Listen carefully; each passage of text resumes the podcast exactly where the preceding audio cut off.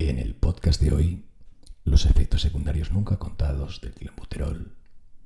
Aunque suena coña, y de hecho es coña, eh, parte de una premisa que es real, y es que el clenbuterol eh, puede producir una serie de efectos secundarios, puede mm, conllevar unos riesgos que el usuario promedio desconoce. Y es que uno tiende pues, a mezclar pues, todos los compuestos, ¿no?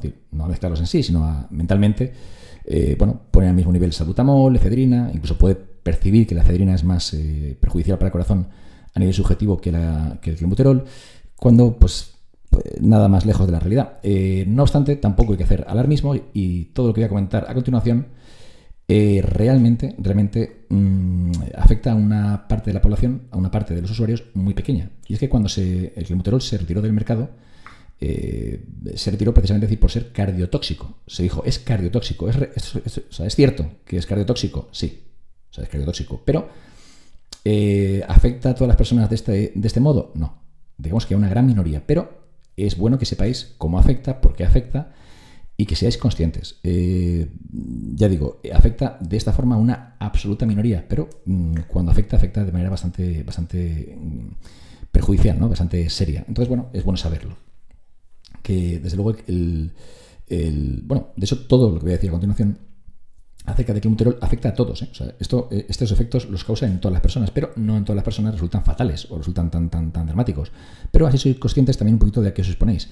No obstante, nada de alarmismos. Eh, todos estos efectos secundarios son efectos que en la mayoría de personas son más o menos, más o menos, más o menos eh, llevables, más o menos eh, mm, aceptables, pero tampoco, o sea, pero en fin, no generan daños fatales, ¿no? Así que si alguien nos intenta también eh, dar una visión apocalíptica, una visión hiperalarmista, sabed que, bueno, no tenéis que tampoco que caer, ¿de acuerdo? Es decir, la mayoría de personas eh, pueden chequear su salud y pueden saber que el clenbuterol no les hace eh, un efecto eh, tan perjudicial como, bueno, pues no estamos en la, edad media, podéis haceros, o sea, podéis haceros un, un electro, un electrocardiograma, podéis hacer una prueba de esfuerzo, una eco, ¿vale? de hecho, si sois usuarios de esteroides, clenbuterol, estimulantes, lo que sea, ¿vale? decir, os hago un inciso, os hago un refuerzo la idea de que, por favor, os hagáis pruebas tipo electrocardiograma, eco, prueba de esfuerzo, etcétera, ¿vale?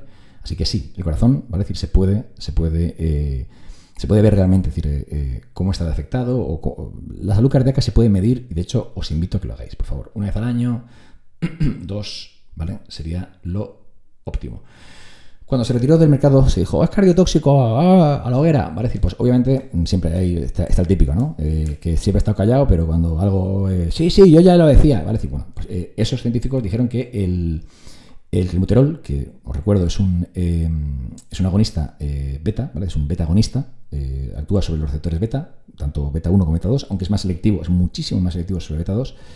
Eh, pero bueno, este es su efecto, ¿no? Pues bueno, los científicos estos que se apuntaban a, todo dijeron, no, no, es que el climuterol es tóxico ya de por sí, o sea, sin ni siquiera entrar en si afecta a beta o a gamma o a su puta madre, o sea, es... Mm, eh, es tóxico por de nacimiento. O sea, ya te mira a los ojos, miras el paquete y ya es tóxico.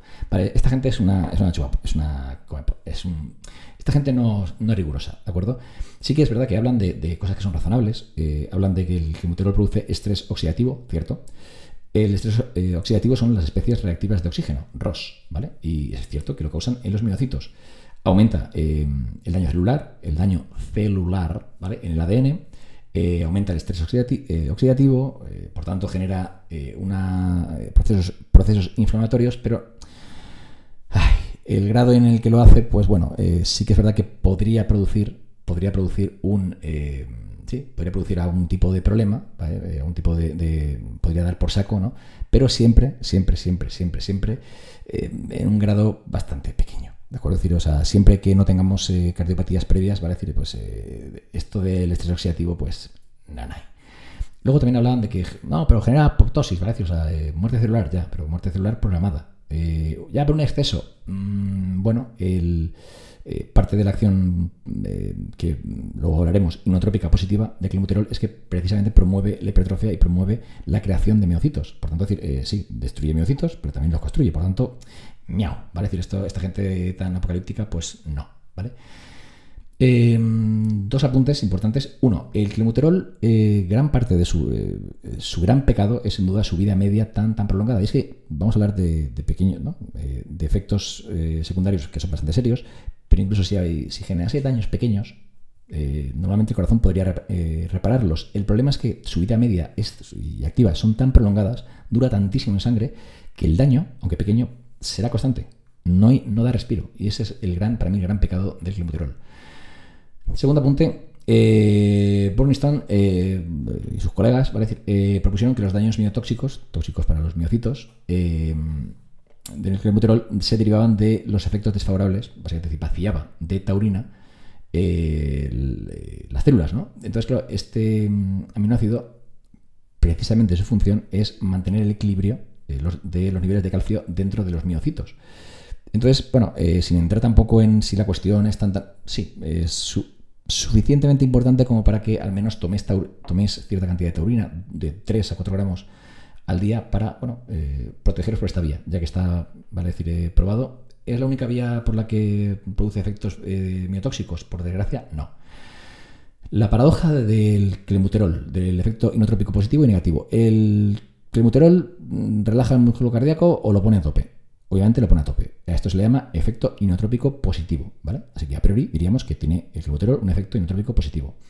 Esto es incluso positivo también, eh, porque genera vasodilatación, ¿vale? La activación de receptores beta 2 en el músculo liso vascular eh, produce vasodilatación, lo que aumenta el flujo, eh, aumenta el flujo sanguíneo, ¿vale? Es decir, mejora la cantidad, el llenado del corazón, mejora la oxigenación, aumenta la eficiencia energética del músculo, etcétera, músculo cardíaco. Eh, por otro lado, aumenta la capacidad de contractilidad cardíaca, ¿vale? Eh, a, través de receptores beta 1, pero también beta 2, ¿vale? Que es capaz de aumentar la contractilidad. Eh, digamos que si alguien tiene una disfunción cardíaca, pues hace que el corazón lata con más fuerza, con más brillo, ¿vale? Y esto, pues siempre que no produzca un estrés o un, sobreestrés, podría llegar a ser bueno. De hecho, en casos de, de infarto, pero ojo, en casos de infarto, cuando hay un bloqueo, estas dos, estas dos funciones, la de que lata más fuerte con más volumen de sangre, pues es buena, porque obviamente ante un infarto, pues permite decir que, uno supere la isquemia, o sea, que, uno pues, eh, supere el bloqueo. Además, eh, a nivel ya más general, pero eh, tiene efectos positivos metabólicos. Es que el CLEN, el climuterol, aumenta la tasa metabólica y la lipólisis, con lo cual, pues, mm, nuevamente mejora y proporciona más energía al músculo cardíaco. mejora la eficiencia en general. Pero, esa propiedad de hacer que el corazón tenga más capacidad contráctil puede no ser tan interesante. Y es que el clenbuterol en gran medida eh, aumenta la contractilidad cardíaca a través del aumento de la concentración de calcio dentro de las células. Básicamente, decir, lo que hace es eh, liberar más calcio del que debería haber. ¿De acuerdo? Eh, ¿Por qué es malo que haya calcio? Si, en televisión dicen que es bueno para los huesos. Eh, bien, sí, pero para, el corazón tiene que haber el nivel que tiene que haber. decir, eh, y el clenbuterol hace que haya demasiado. esto puede dar lugar, sobre todo, a arritmias.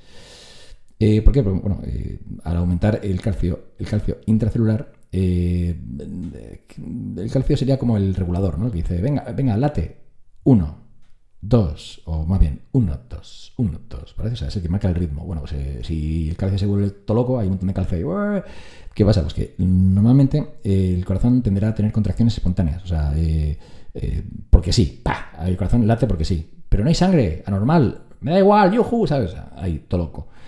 Pero además también de forma prematura, ¿vale? Es como, vale, vale, todos tranquilos, ¿vale? Cuando cuente tres, uno, dos, ¡pa! ¿Sabes? O sea, no espera, ¿vale? Esto lo genera, obviamente, pues una sobrereacción del calcio.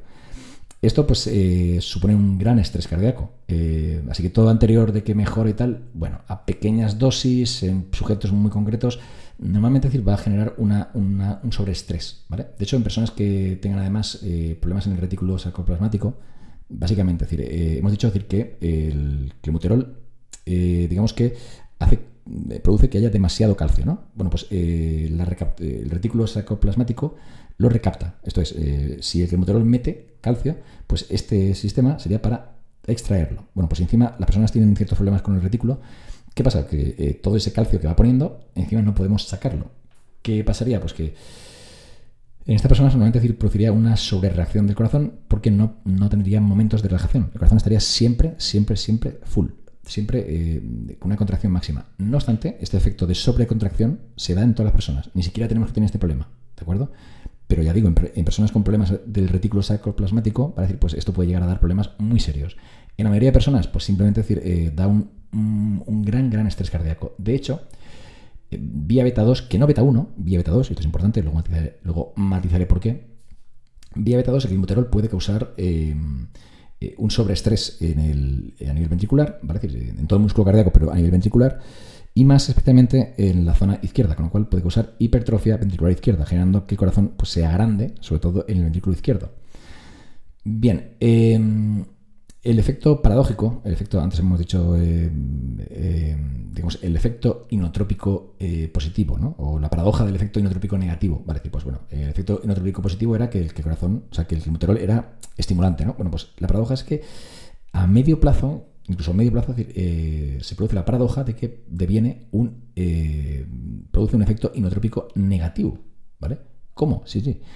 Em, veréis, em, básicamente, decir, en lugar de mejorar la contracción de las células del músculo cardíaco, ¿vale? Los miocitos, el climuterol en altas concentraciones o empleado durante demasiado tiempo, que puede ser desde. Hay gente que pocos días, pero bueno, a ver, sin exagerar, desde unos días hasta semanas, eh, incluso hay gente que más, pero bueno, eh, bueno eh, según la sensibilidad personal, pero disminuye la contracción. O sea, todo que he dicho antes, ¿vale? Pero al final acaba haciendo lo contrario, ¿vale? Primero hace todo lo anterior, ¿vale? decir, genera hipertrofia, genera agrandamiento, ¿vale? Todo eso, pero es que luego genera lo contrario. Lo que también puede ser perjudicial para el corazón. Un corazón con contracciones más débiles, pues bombea menos sangre y por tanto entrega menos oxígeno. O sea, todo lo que hemos dicho antes al revés. menos nutrientes, en fin, ¿vale? Esto puede llevar a una disfunción cardíaca y, potencialmente a incluso una disfunción o una insuficiencia cardíaca. Eh, esto tiene, esto tiene su, aquel, porque fijaros que al final hay una acción combinada, y es que si uno empieza a tomarlo, ¿no? Eh, máxime si empieza ya con dosis, ¿no? Hay gente que, se excede con una dosis, por eso, incluso si no sois personas sensibles, warning, ¿vale?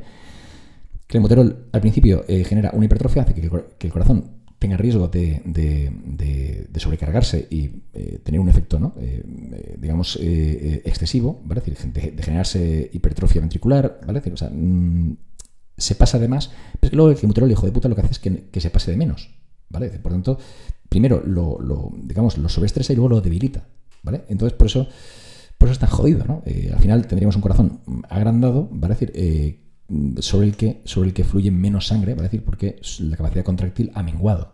¿vale? Y es una paradoja que solo tiene el. No tiene ni efedrina, ni tiene salbutamol, ni terbutalina, solamente el clenbuterol genera esta paradoja. Por lo tanto, el clenbuterol sería compuesto que, eh, incluso en medicina, cuando estaba aprobado, eh, nunca debería eh, emplearse a medio plazo. Esto es siempre que os inste a emplear no, si me preguntáis sobre el uso de clenbuterol, siempre os diré que lo uséis, pero un tiempo limitado. Nada de 16 semanas, de se puede tomar bastantes semanas, ¿vale? Sí, es verdad, 8 semanas, 10 semanas, 12 semanas, 15 semanas, a bajas dosis, controlándolo muchísimo, pero, eh, en fin, teniendo conciencia de, dónde vienen los problemas, pues ya podéis ¿no? tener, tener pues, eh, más precauciones.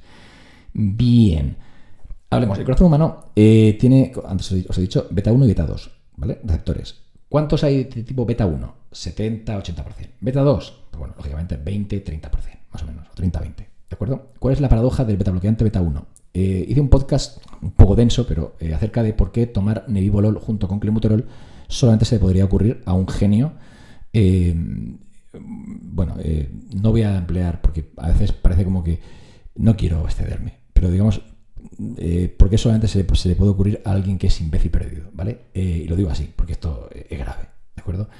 La paradoja del beta bloqueante beta 1 es digamos, el riesgo, ¿vale? Voy a explicarlo de, manera sencilla, ¿vale? Tampoco voy a extender mucho, pero es eh, la simetría, ¿vale? En la estimulación beta.